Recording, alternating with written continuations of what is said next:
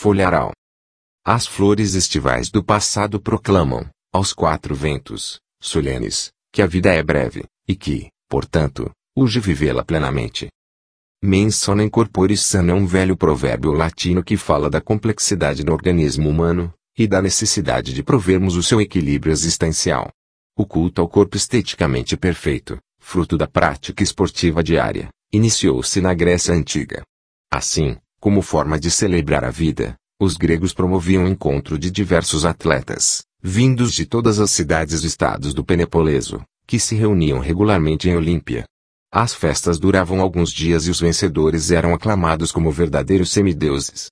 Distante da terra de Leônidas bem mais às que mil léguas submarinas do grande Júlio Verne, sem conhecer o brilhantismo do povo do Egeu, debruçada, langorosa, sobre uma fatia de mar, de praias paradisíacas tanto quanto Alhures, Camocim, em meados do século XX, possuía hábitos franciscanos, gente trabalhadora, ordeira, cujos filhos, na sua maioria, contando com o notável incentivo dos pais, pessoas humildes, dedicavam-se aos estudos, única porta que efetivamente se abria para adentrar em uma vida futura melhor, longe da pobreza extrema.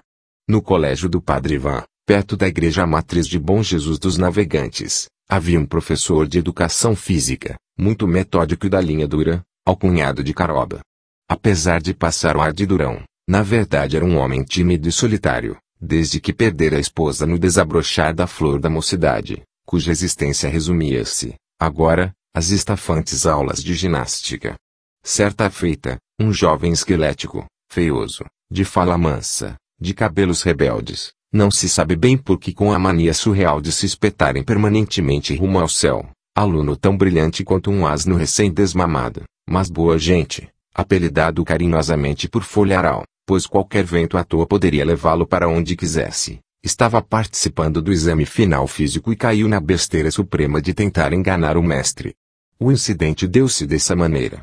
Como Folha morava de frente à Praça do Amor, e o circuito proposto para a corrida com obstáculo dava-se exatamente naquelas imediações, ele, logo após uma série preliminar de exercícios, e de ter completado apenas uma volta no quarteirão, com meio palmo de língua para fora, arfando muito, suando em bicas, com o coração querendo desandar, aqui e ali, para bem longe daquele suplício, não apresentando condições mínimas de correr mais, mesmo que fosse a passo de tartaruga, resolveu fugir daquele inferno. Sem fazer nenhum alarde, rezando a todos os santos conhecidos e desconhecidos para não ser logo descoberto, dirigiu-se sorrateiramente à sua residência, cuja entrada deixara malandramente entreaberta já prevendo tal finalidade. Durante algum tempo, ele ficou quietinho, por lá, imaginando ingenuamente que ninguém daria por sua ausência.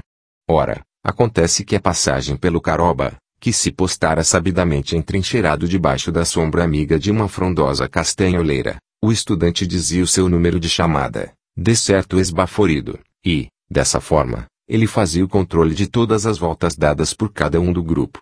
Ao término, o professor aplicava a nota devida de acordo com o desempenho de cada um. Quando tudo pareceu calmo, espreitando por uma fresta da janela, o folharal, vendo que a barra estava limpa, resolveu sair de seu esconderijo. Esgueirando-se, por entre as árvores, que se deliciavam ao calor do sol matinal, eis que ele finalmente se aproxima da turma que, silenciosa, ouve atentamente o resultado da avaliação. Dando uma vista de olhos pelos presentes, o caroba dá de cara com o folha, sentado, como os demais, tranquilamente. Pegando de sua inseparável prancheta, vê logo que ele dera somente uma volta, e que evidentemente precisava terminar com o resto. Com a sua voz grave, tonitruante, simplesmente diz, vamos, folharal. De pé. Você ainda não terminou. O que faz aí, seu Palermo? Comece a correr. Ao ouvir aquilo, o pobre menino quase chora, mas não esboça nenhuma reação contrária à ordem recebida.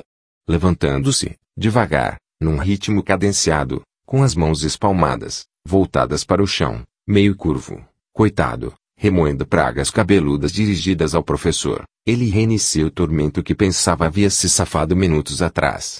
Cambaleante, extremamente pálido, depois de algumas voltas de agonia plena, mas restando ainda a última, que acabara de iniciar, todavia sem poder andar mais sequer meio metro, o folha passa por todos, mal levantando o velho conga do chão, com olhos que externavam um pedido extremo por piedade. Percebendo que o jovem não aguentaria mais nada, o caroba fala alto para incentivá-lo, dando a deixa para o fim daquela espetacular jornada. Muito bem, folharal. Parabéns. Aprovado, com êxito, assim como os demais. Bons tempos aqueles. Avelar Santos. A. S. Camocim, Ceará.